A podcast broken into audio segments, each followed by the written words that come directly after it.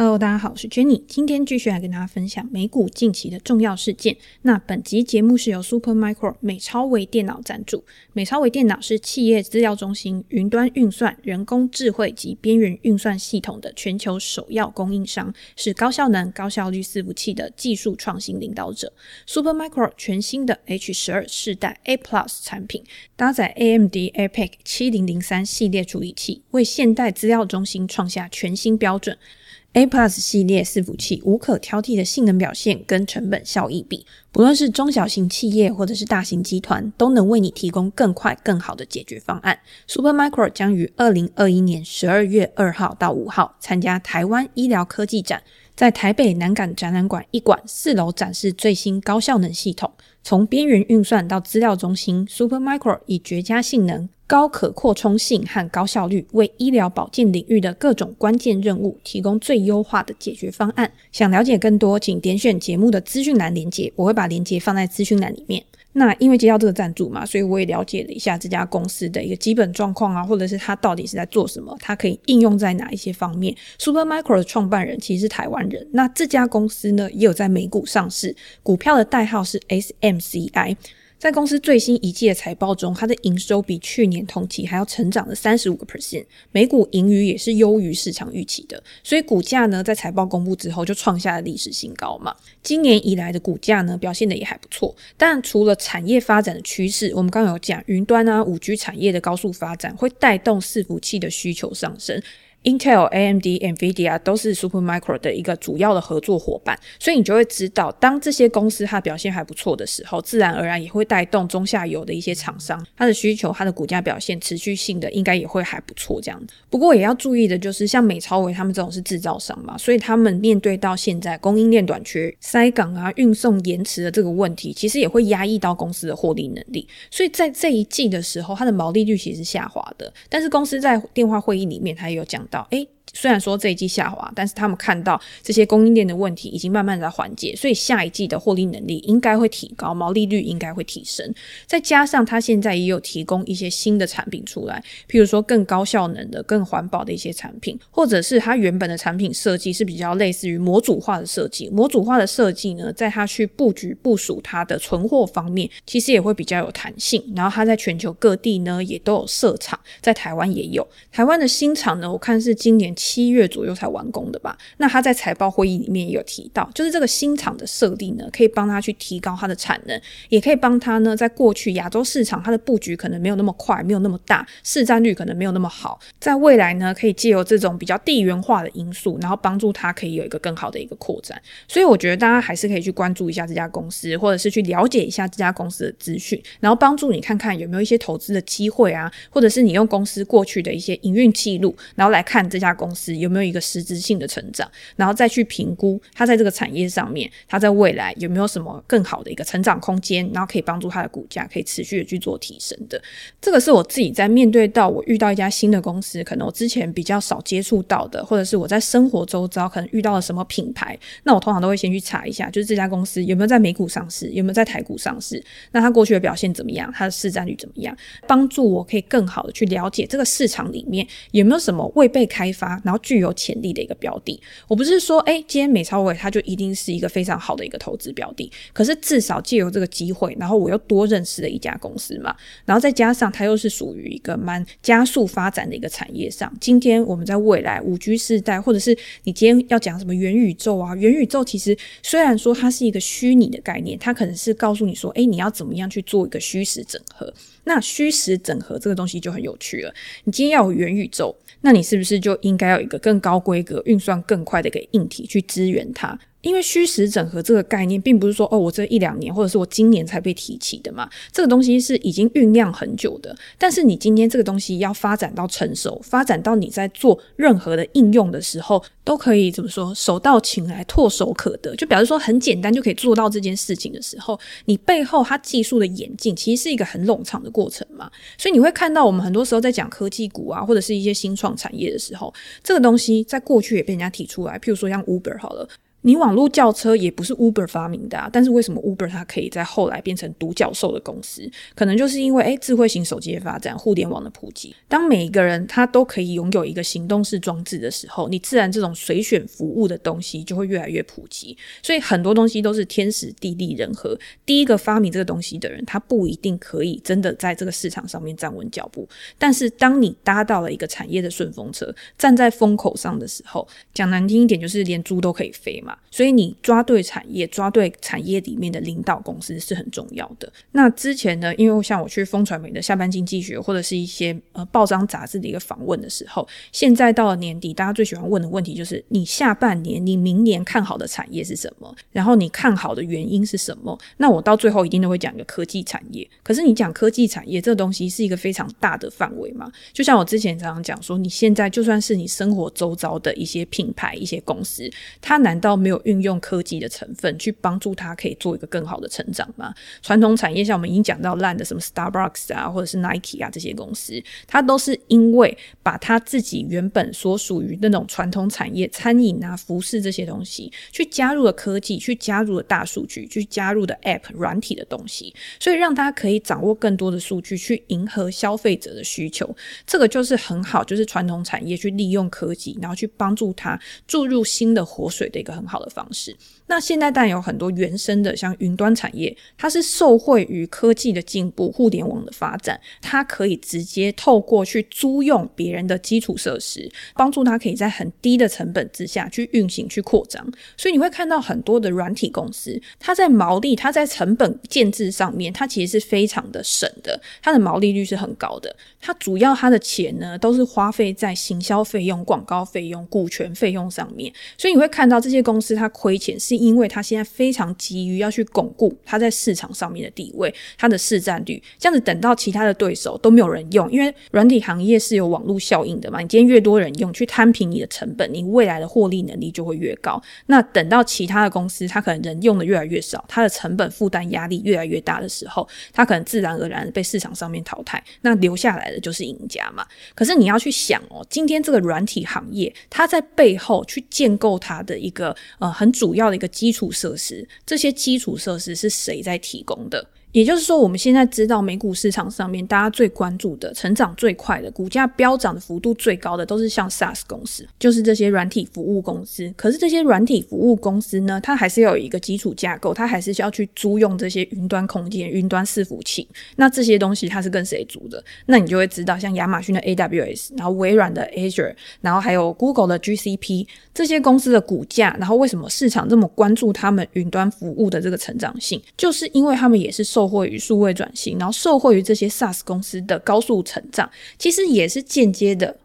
不能说间接，就是也是直接的去带动了他们这一块的营收成长。所以 AWS 早就已经是亚马逊的一个印钞机了，它为亚马逊带来非常大的一个获利，然后这些现金流呢，可以去支援亚马逊做其他的一些投资，甚至去巩固它的一个电子商务的发展。微软也是在后来，它的 Azure 也是非常非常的高速成长嘛，然后甚至这个成长率是高过 AWS 的，所以每一次微软的财报出来的时候，大家都会很重点放在这个云端服务这一块，因为这个东西呢，也是微软它现在目前的呃最具成长性的一个业务来源。所以在云端服务的需求持续增长的一个情况之下，你这些大型的科技巨头，它一样会受惠。这些大型科技巨头，它的股价一样的会持续往上。这个也是为什么过去这段时间科技巨头它的股价也保持了非常强健的一个增长，甚至还是一直创下新高的主要原因之一。因为比起这些中小型的公司，这些大型的公司，它等于就是一个卖工具的角色，它有很大的资本，有很大的现金，可以去做这些基础设施的一个建构。包括伺服器啊，就是我们刚刚讲的这些嘛，然后再把这些东西，它本来自己就要用，还可以把它拿出来卖给别人，租用给别人，然后让那些本来承担不起这么大固定资本支出的公司，可以透过这样子弹性的方式，然后去扩张他们自己的一个业务范围。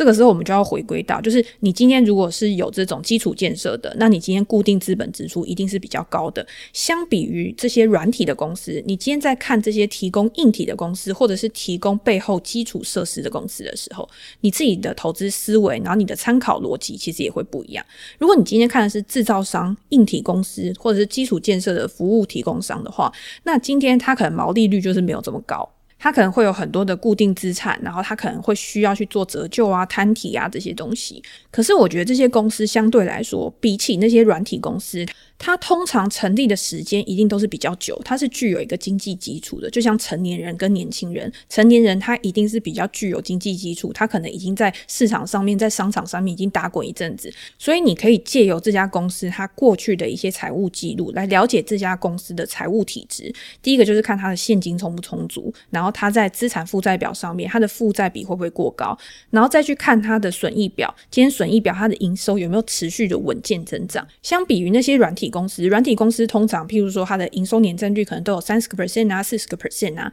那这些硬体啊，或者是制造商，它的一个营收成长可能是五个 percent、十个 percent，可是它就是一直稳健的持续增长。它卖的东西是具有持续性需求的时候，这个也是一个还蛮良好的一个现象。那今天它的营收没有办法有那种大幅度的跃进，没有办法有好几十个 percent 的一个成长的时候，那它要怎么样去巩固它的获利能力？它要怎么样去提高它的每股盈余？这个时候，我们就要从呃一个理财的角度来讲。你今天理财有两种嘛，一种是开源，一种是节流。那年轻人比较偏好采用的方式，当然就是在你还有生产力，然后你还非常的具有创造力的时候，你就尽量的去开源，你尽量的可以从呃各个地方去赚钱。除了你的本业之外，你可能还有很多的业外收入，然后帮助你可以在早期的时候大量的去累积你的财富。可是到了你变得比较成熟，你到中年，你有财务基础的时候，你可能成家立业，你开始变得比较保守，因为你要为你自己整个家庭的一个资产规划，然后去做出一个很好的配置嘛。那这个时候呢，你就更要考虑到节流这个地方。所以在成本控制上面呢，你可能就要花比较多的心力。譬如说，你今天诶比比价啊，你去买东西的时候哪边比较便宜啊？然后去降低你的成本嘛。然后第二个就是，你今天在做一件事情的时候，你要怎么样去提高你的效率？可能你以前年轻的时候，你花一个小时可以做两件事情，但是因为你现在累积了很多经验，所以你今天一个小时你可能可以做四件事情、五件事情。相对于这些厂商来说，他就是说我今天我同样的一批成本，我要怎么样去提高我的成本效益？我要怎么样去加快我的产能，然后去帮助我可以。用用同样的时间去做更多的事情，去赚更多的钱。即便我的营收没有大幅度的增长，但是我今天我的成本效益提高，我的成本降低了，那自然而然我的每股盈余就会提升。所以你在看这些传统的公司或者是制造商啊、硬体商的时候，其实你用这样子不同的逻辑来思考，你还是一样可以用你个人财务的考量，然后去转换到公司管理层的思维。我觉得这样是非常好用的一件事。那这个就可以从财务报表去了解公司过去跟现现在发生的事情，那还有一个你要评估公司它值不值得投资，最重要的事情是它未来的发展嘛。因为我们以前常常讲说，一家公司的股价是基于市场上面对这家公司未来成长的预期，所以当一家公司它的体质很好的时候，它的股价有可能就是平平稳稳的，它可能也不会有太大幅度的一个扩张，太大幅度的一个上涨。要怎么样让它在未来它的股价是具有上涨的潜力，让你愿意把资金去投入下去的，一定是这家公司在未来，它可能在产业方面，这个产业它开始有一些创新，开始有一些转型，所以让这家公司它可以有更多的空间去发挥。那公司它首先它一定要把它营收的部分来源可以先去拿去做研发，因为科技产业嘛就是这样子。你今天不研发，科技一直在变化，你不可能一直吃老本，你不可能就是完全不改变。那今天世界在转动的时候，你今天永远都停在那边。那等到全部的人都去做数位转型了之后，你这些东西要卖给谁？所以研发有没有占它营收固定的一个比例是很重要的。你去看像 Apple 啊，或者是呃 Microsoft，它其实在研发费用上面。去相比于它的一个营收，其实它的占比是非常的一个稳定的。那其他科技产业的公司一定也是要有这种研发比例的一个支出，然后才可以让它在未来有一个更好的发展。那开始就是产业开始变化的时候，然后今天如果你刚好你研发的东西是对到产业的位的，然后你今天可以抢先的在这个市场上面去抢占先机，然后去提高你的市占率。那这个就是未来的一个成长来源嘛。那等到其他人他开始发现说，诶，这一块饼好像很大哦，可以开始慢慢去加入到这一块饼，他才开始去做这一块的时候，市场开始竞争的越来越激烈的时候，这个时候又导向就是说，诶，比价格，看谁可以提供更低的价格，那谁的成本控制的能力比较好嘛，然后谁可以去抢到更多的客户。那你早期进入者呢，他本来有一个超额的报酬，那开始慢慢的就会被压缩了。这个就是为什么很多高速成长的公司，到未来变成成熟型、稳健型的公司的时候，你会发现它的获利能力可能就是平平稳稳的。因为在这个市场逐渐饱和的过程当中，有一些它没有这种竞争优势的公司，它会被剔除到市场之外，留在这个市场上面去瓜分这个饼的，那它可能就是。怎么讲？就是那种赛局嘛，就是你一定是在一个均衡的点上面，大家可能提供的东西都差不多，除非你有特殊的一个竞争优势，除非你有特殊的一个技术壁垒，然后让你可以去有定价权的。诶，像台积电就是一个很好的例子嘛，对不对？我今天想要涨价，今天就算我涨价，你客户还是需要来跟我下订单，因为你找别人可能做不出这么好的东西，做不出这么好的良率，那么稳定的一个交货。所以呢，这个就是软体跟硬体公司他们两个之间你在评估上面的一个差异。那今天不是说哦，市场上面永远就只有软体公司可以买，永远就只有软体公司有一个大幅成长的一个优势。在市场比较动荡啊，或者是今天开始回归到基本面的时候，其实你去看一些具有竞争优势、具有定价权的传统的制造公司或者是技术公司，这些具有稳定现金流的公司，甚至他可以把这些现金配发给他的股东去作为股息收益的，都有可能会是不错的投资标的。就是你要必须去观察这家公司它到底属于哪一个类型，它的体质怎么样，然后再去做你的一个资金配置。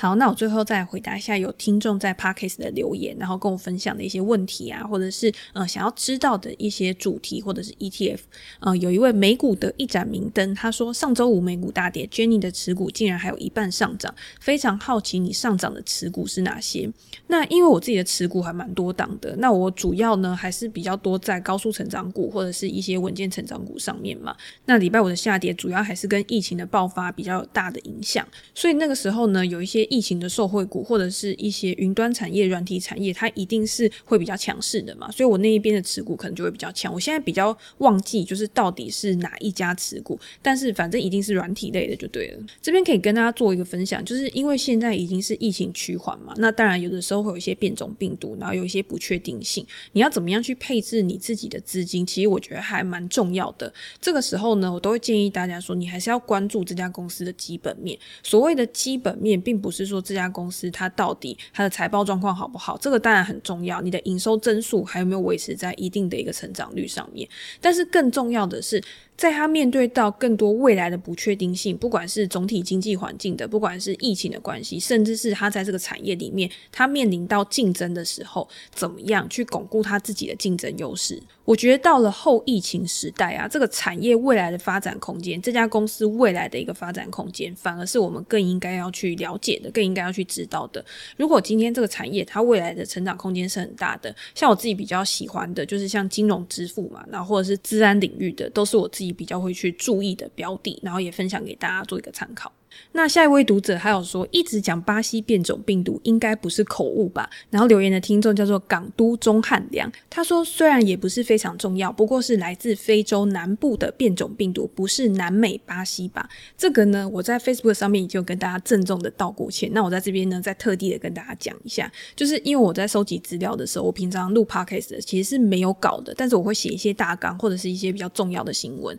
然后那一天呢，因为我就在看有哪一些国家去封锁了这个。南非的国家，然后有旅游禁令啊，然后包括什么英国啊、德国这些，然后就有一个新闻，他写说巴西的呃监管机构，他也决定就是说要采取一些限制措施。所以我后来在讲这个新闻的时候呢，我可能脑袋就是一直有在联想，然后联想看有哪些国家，然后就口误到，就是把南非的这个变种病毒，然后讲成巴西的变种病毒。那也觉得对大家很抱歉，就是提供了错误的资讯给大家。所以在这边证明一下，就是这个变种病毒 Omicron 呢，它是最早于南非现踪。所以造成很多国家呢，都开始对南非的一些国家进行旅游限制。之后呢，在录音的时候，我也会特别注意，就是要对一些细节还是要比较小心一点。好，那最后呢，还有一位叫母汤汤，他说巴西及中国的未来展望。他说感谢 Jenny 每集满满的分享，想问 Jenny 对 EWZ 和 MCHI 的看法。这两档其实都是 ETF，一个是巴西的 ETF，一个是中国概念股的 ETF。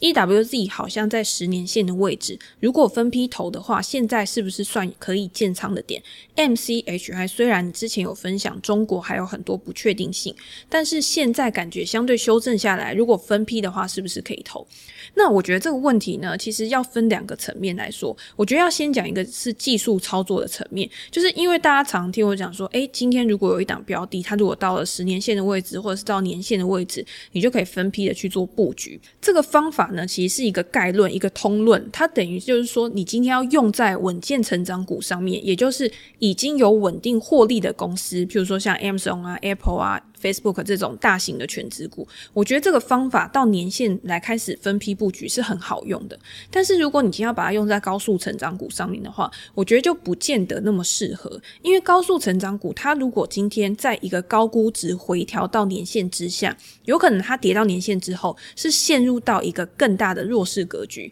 它下跌的速度有可能是更快的。这个时候你就不能把高速成长股跟稳健成长股的进场点，然后用年限来一体适用。那如果今天你想要用在一些主题式的 ETF 的话，我觉得这个也是会有一些盲点啊，因为你要看哦，今天假设是新兴市场好了，那新兴市场未来的一个表现，它可能跟它自己本身的经济有关，它可能跟美元的走向有关。如果资金回流到美国的话，也会造成它当地市场的一个状况。那还有很多其他的因素，所以如果你今天只是因为十年线或者是年线去投入你自己的资金的话，那它在未来有可能很长一段时间，它都是走一个下跌格局，或者是它整体的一个经济状况不是很好，所以它的股价当然也不可能有一个很显著的发展。所以你用技术分析去买入这类型的 ETF，我觉得也是比较不适合的。你还是要去看它的基本面，它的一个总体经济状况，它未来的一个发展格局，你才可以做一个更好的评估。我自己是比较不会去投那种单一市场、单一国家的一些 ETF，像巴西或者是台湾之前常推的越南基金，因为我不是。很了解这一档 ETF 里面这个地区它权重比较高的公司是在做一些什么，你还要花时间去了解。但是我觉得我把时间花在我自己真的比较了解的市场上面，对我来说 CP 值是比较高的嘛。那中国市场当然是一个比较熟悉、大家比较了解的一个市场，所以你刚刚也有讲到，就是 MCHI 这一档 ETF。这一档 ETF 就是 iShares 它发行的中国 ETF，股票代号就是 MCHI。然后它里面的成分股呢，大家一定也是比较熟悉的，持股第一的就是腾讯，再就是阿里巴巴，再就是美团啊这些公司。以成分股的产业分布来说的话，主要就是非必需消费、资讯跟金融这几个领域。我发现最近真的还蛮多人去问我中概股或者是中国 ETF 的问题，觉得说现在可不可以去逢低布局？因为从之前到现在，真的已经跌了蛮久的一段时间。那中国的景气在未来呢，是不是有可能会止跌回升？然后在政策面、经济面的因素之下，让中国的市场可以越来越好？那我今天分享的 h o r m a r k s 的备忘录里面，其实也有针对中国的市场。他也会觉得说，诶，其实中国市场未来还是蛮乐观的，因为毕竟它就是一个大国嘛，然后还有很多的人口，然后它的内需经济，甚至它在出口啊经济的部分，其实都会有一个很好的发展。只是因为之前政策的因素，很多不同的产业其实都有被政策打到嘛，然后造成股价的一个大，再加上它的消费，然后它的景气在下半年的时候其实也是比较差的，就是相对于其他的市场，在七月的时候，我记得人行它也有宣布去调降它的存款准备金，就是希望可以维持一个更宽松的环境去支持它的一个市场经济发展。那如果你今天问我说中国的 ETF 或者是中概股到底可不可以去投资的话，我会觉得说其实中概股真的有很多好的公司，只是政策这个。个不确定性的因素对于你在掌握风险的地方，确实是一个比较大的问题。但是我在我之前的 YouTube 的影片里面介绍到的 ESPO 这一档电竞的 ETF，其实里面就是含有中概股的成分嘛。那它就是有中概股的成分，再加上美股的成分。其实你这样子去做一个平衡之后，我觉得风险相对来说就会比较小。那如果今天想要直接去投资中国的 ETF 的话，相对于投资个股来说，一定也是风险比较小的嘛。就是你可以分散风险在不同的产业上面，然后不同的公司上面。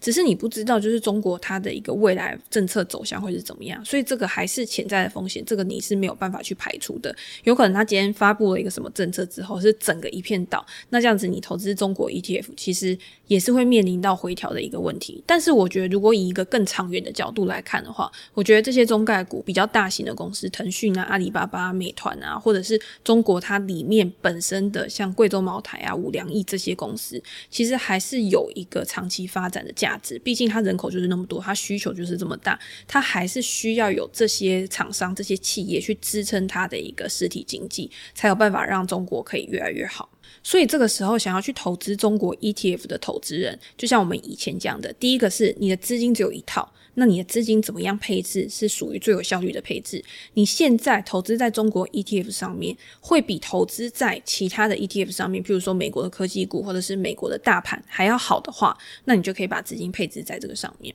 那如果以线的角度来讲，就是我们常讲的股价形态嘛。其实 MCHI 这一档 ETF，它自今年下跌以来啊，它还是在走一个弱势的格局。你虽然说它现在开始有一个横盘整理的一个状况，但是这个横盘整理的状况，它还是没有办法看出来说，它在整理之后是会向上突破还是向下突破的。所以，以一个波段交易，或者是以一个比较稳健，或者是以一个比较风险可控的角度来讲的话，我觉得你可以等它表态之后，你再去投资，不一定就是说，哦，我现在看它在整理了，我就要现在去进场。除非你本来就预计说，我这笔资金投资下去，我不管今天时间需要多久，我就是看好中国未来长期的一个走势。那这样的话，我觉得就还可以，但是不是我自己会做的一个操作，我会希望就是等到股价，然后等到价格表态了之后，我再顺应这个趋势去做操作。那这个时候所谓的分批买进，可能就不用分那么多批，因为你底部有可能很长嘛，所以你可能就会分很多批，可能四批、五批、六批，然后慢慢的去买，慢慢的去买。